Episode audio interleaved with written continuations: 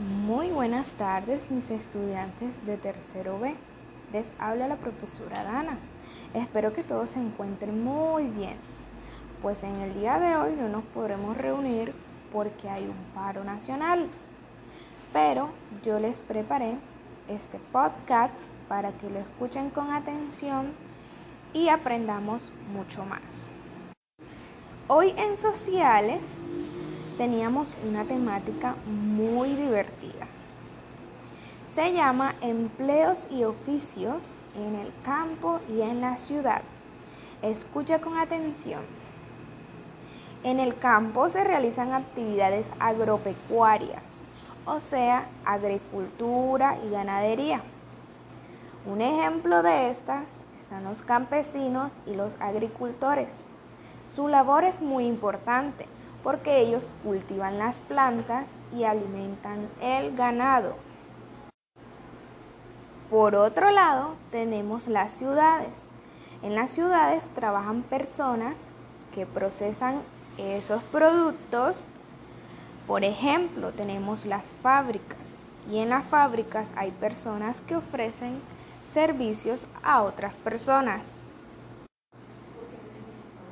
En estos momentos te voy a decir algunos ejemplos de los empleos y oficios en el campo. Cuando hablamos de campo, hablamos de las zonas rurales, ¿cierto? Tenemos a los agricultores, tenemos el ganadero, jardinero o jardinera, tenemos a los pescadores y a los campesinos. También tenemos algunos oficios en la ciudad, cuando hablamos de la ciudad, viene siendo las zonas urbanas, como por ejemplo los secretarios o las secretarias, tenemos a los profesores, a los médicos, a los enfermeros o las enfermeras, tenemos a los policías y muchos más. En la clase pasada estábamos hablando un poco sobre los grupos humanos. Ahora mismo te voy a explicar sobre los grupos económicos o también llamados los sectores económicos. Tenemos que se dividen en tres, sector primario, sector secundario y sector terciario.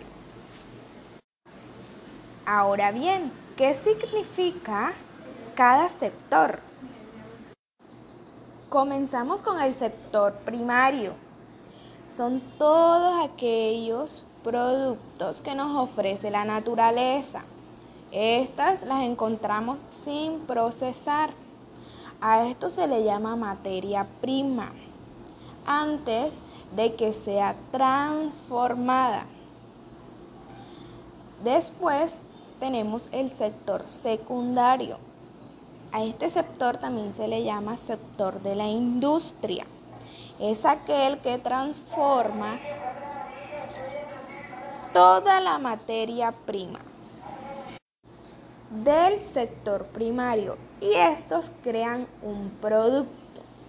Y por último tenemos el sector terciario también es llamado sector del servicio, como por ejemplo el transporte, la educación, tenemos los servicios de televisión, de comunicación, tenemos el comercio y muchos más. Un ejemplo en general, tenemos el sector primario, hay unos pescadores, ¿cierto?